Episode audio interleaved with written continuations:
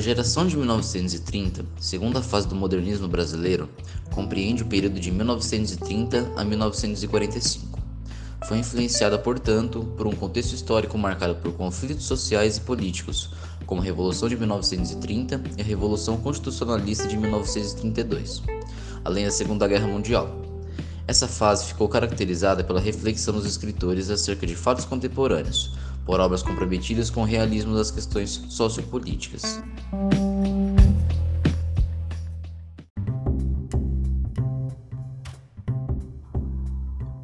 Como principais características da segunda geração modernista, podemos citar foco no mundo contemporâneo, reflexão sobre o sentido de existir, conflito espiritual, fé versus desilusão, textos focados no contexto sociopolítico, liberdade no uso da linguagem, liberdade formal, perspectiva realista e presença de cor local na prosa.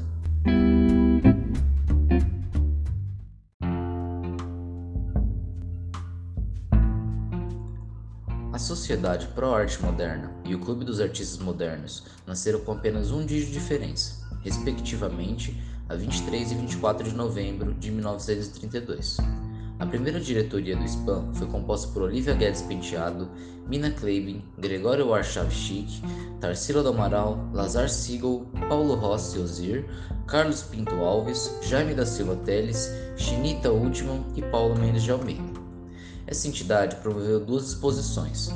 A primeira, inaugurada em 28 de 4 de 1933, com obras de Anita Malfatti, Gobis, Arnaldo Barbosa, Hugo Adame, entre outros pertencentes a colecionadores paulistas. Uma segunda exposição, ainda em 1933, incluiu vários artistas cariocas, como Guinardi, Lechovski, Cardozinho e Cecília Meirelles.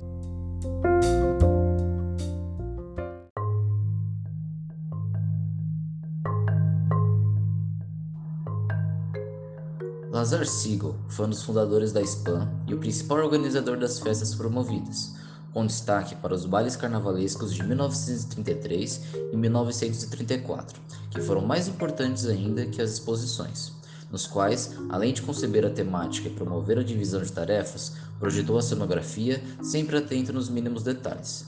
Nesses eventos havia números musicais, recitativos, conferências literárias e exposições de obras de arte. O baile de 1933 teve como tema Carnaval na cidade de o que levou Siegel a imaginar uma verdadeira cidade com ruas, praças, instituições e monumentos, criando-se toda uma mitologia urbana que tinha até dinheiro próprio. O baile foi realizado no antigo trocadeiro, hoje demolido e que se localizava atrás do Teatro Municipal. Siegel criou uma cidade de fantasia, em estilo expressionista, com elementos surrealistas Baseando-se no roteiro, uma história inventada da cidade de Spamolândia, o espaço adquire um tom fantástico, o que nos permite classificar o trabalho decorativo de Siegel como uma verdadeira cenografia.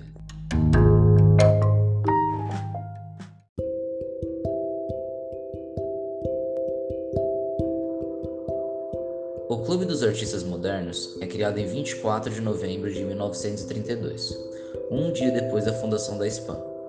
As duas agremiações artísticas formadas na cidade de São Paulo expressam, antes de mais nada, o êxito do associativismo como estratégia de atuação dos artistas na vida cultural do país ao longo da década de 1930 e sinalizam uma atitude de independência em relação às instituições existentes no período, por exemplo, a Escola Nacional de Belas Artes.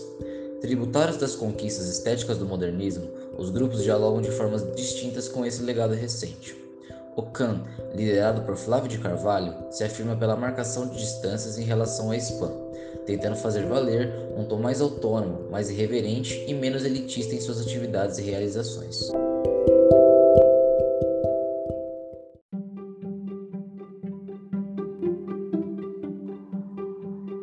Pintor, desenhista, arquiteto, cenógrafo, decorador, escritor, teatrólogo e engenheiro Flávio de Carvalho tem sua formação inteira tanto na engenharia quanto na arte das escolas europeias.